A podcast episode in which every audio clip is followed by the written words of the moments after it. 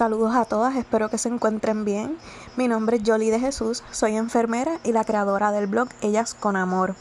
Primero que nada le quiero dar gracias a Rachel por la oportunidad que me está brindando en realizar el podcast de hoy con el propósito de educarles y ella sabe que lo que es la educación en salud es algo que a mí me apasiona mucho, especialmente si se trata de la salud emocional. Así que en el día de hoy voy a estar orientándoles de la ansiedad que se, que se da en el proceso del VIVAC, la manera más productiva de hacerle frente y también les voy a estar brindando algunos tips para que puedan manejar la ansiedad relacionada al proceso del VIVAC. Para comenzar, me gustaría explicarles qué es la ansiedad. Y quizás ya conocemos que la ansiedad es precipitarnos a algo y se genera como un sentimiento de miedo. Así que es el miedo anticipatorio a una experiencia, a una situación o evento y en algunos casos a una persona. En el caso del proceso del VIVAC, el parto natural luego de una cesárea, eh, la ansiedad se puede generar a raíz de la experiencia eh, del parto previo, mitos o creencias erróneas que hayan respecto al proceso. A su vez pueden haber pensamientos negativos que te estén haciendo sentir esta ansiedad. Como también pudo haber sido que estés obteniendo información errónea o no contar con proveedores que apoyen el proceso del VIVAC. Lo que te quiero decir es que la ansiedad es válida. Es normal sentir ansiedad por el parto, especialmente si has tenido una experiencia necesaria, la cual probablemente no fue la mejor si fue una cesárea de emergencia, si fue una cesárea no planificada, si fue algo que te tomó de imprevisto. Es bien importante que reconozcas que el, proceso del parto es un, un, momento muy importante, vas a dar vida. Por tanto, el miedo que surge es más bien, lo puedes ver más bien como una preocupación, un deseo de que quieres que todo salga bien contigo y especialmente con bebé. Así que vamos a empezar a normalizar ese sentimiento de ansiedad ese sentimiento de miedo. Ahora, ¿cómo podemos ser productivas ante la ansiedad en este proceso de VIVAC? Como había mencionado, es importante reconocer que la ansiedad se genera por un miedo. Y el miedo es una emoción y las emociones nos permiten conocernos, no tenemos por qué huirles. Así que vamos a comenzar aceptando el sentimiento de miedo y así puedes comenzar a trabajarlo. Algunas preguntas que te pueden ayudar a identificar qué es qué específicamente te está causando este miedo, puede ser a qué le temo de este proceso del VIVAC.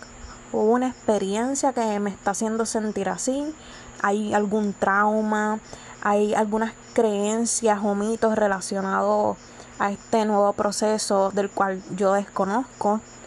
Fue una experiencia ajena con el, con el proceso del VIVAC que me hace sentir así. Otra de las preguntas que te puedes hacer es cómo te hace sentir quizás sí sientes miedo, pero te sientes nerviosa, te sientes eh, con, con, mucha ansiedad. Es una ansiedad que no te hace sentir funcional, es una ansiedad que te hace sentir funcional. Bien importante que te hagas esas preguntas. ¿Por qué? Porque así vas a conocer las mejores maneras de poder trabajarlo. Bien importante también que te preguntes cómo la estás manejando actualmente. Bien, ahora para continuar, me gustaría mencionarte algunos tips o consejos que te pueden ayudar a manejar la ansiedad. El primero es recibir psicoterapia o consejería. Recibir psicoterapia o consejería te permite un espacio de introspección en el cual, en compañía de un profesional de la salud, un licenciado o licenciado, un experto, puedes explorar qué te está causando esta ansiedad, ir más a fondo y como mencioné, acompañado de un profesional, pueden juntos encontrar herramientas para trabajar ese miedo en específico. Inclusive estas herramientas que pueden encontrar, el profesional puede hacer que, que vayan de la mano con, con tus gustos, con tu personalidad, con tus fortalezas. Así que no, si sientes que el aceptar el sentimiento de miedo o la ansiedad y poder identificar cómo lo estás manejando se te está dificultando. Si sientes que ya no, ya no eres funcional en el proceso, ir a un psicólogo o una psicóloga o consejero te puede ayudar en ese proceso. Otro de los tips que te puedo dar es realizar mindfulness o meditación. Mindfulness se conoce como un ejercicio de atención plena y estos te permiten enfocarte en el presente. Está comprobado de que a la vez ayuda a desarrollar bienestar y también tranquilidad. Esto te va a permitir enfocarte en lo que puedes controlar. Por tanto, estás canalizando la ansiedad pensando en qué puedes hacer para que este nuevo proceso de parto sea exitoso. Recuerda pedir ayuda, tanto por tu bienestar o el de bebé. No hay nada malo en pedir ayuda. Todos en algún momento hemos necesitado ayuda para poder salir adelante con cualquier situación de vida, con cualquier trabajo, ¿verdad? Así que no, no vamos a pasar por alto esa opción de poder pedir ayuda. Algo que también te quería mencionar respecto al mindfulness y la meditación es que hoy día contamos con muchas herramientas, o sea, tenemos el internet a la mano, todo el mundo tiene internet en el celular, en las computadoras, el iPad, la tablet. Tenemos muchas cosas accesibles que nos permiten buscar ejercicios de mindfulness y meditación gratis. Si entras a, a YouTube y escribes ejercicio de meditación, ejercicio de visualización, eso te puede ayudar y es gratis. No necesariamente tienes que invertir dinero en esto. También hay un app gratis que se llama Insight Timer y es uno de mis favoritos cuando yo me siento en mucho estrés del trabajo, de cosas personales o de la universidad. Hago ejercicios de mindfulness o de, de meditación utilizando esta app. Se llama Insight Timer. Eh, tiene una opción premium, pero en la parte que es gratis tiene un montón de meditaciones y ejercicios de mindfulness. Así que te recomiendo que, que la bajes. Otro tip que me gustaría mencionarte es que puedas identificar grupos de apoyo. No solamente grupos de apoyo en, en el área personal, sino aquellos que también son externos. Es decir, están los grupos de apoyo personales que se componen de la familia, de los amigos, de tu dula, de aquellos profesionales de la salud que te están acompañando en este proceso de embarazo y de parto, que, apoyen este proceso del VIVA, que tengan ese conocimiento, pero también puedes eh, identificar grupos de apoyo externos como aquellos compuestos de madres que han pasado por la experiencia de un VIVAC o que estén pasando por, eh, eh, por la experiencia en estos momentos de, así como tú prepararse emocionalmente y físicamente para el parto luego de haber tenido una cesárea.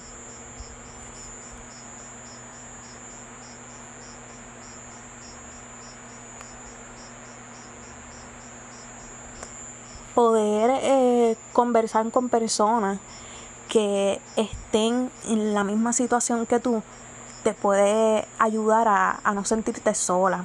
Claro está, no es que nos alegremos de que hay qué bueno que hay más personas que se sienten así, ¿verdad? No me refiero a eso.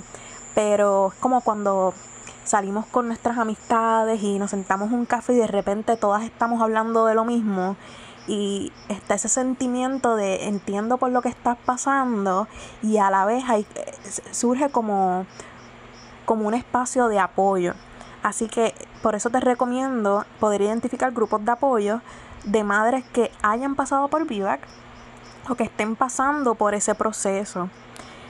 De no encontrar alguno, te recomiendo que lo crees quizás este es uno de los proyectos que puedas empezar para poder despistar, eh, despistar la mente o enfocarle en algo más positivo y disminuir esa ansiedad. El próximo tip que te quiero recomendar es practicar la espiritualidad.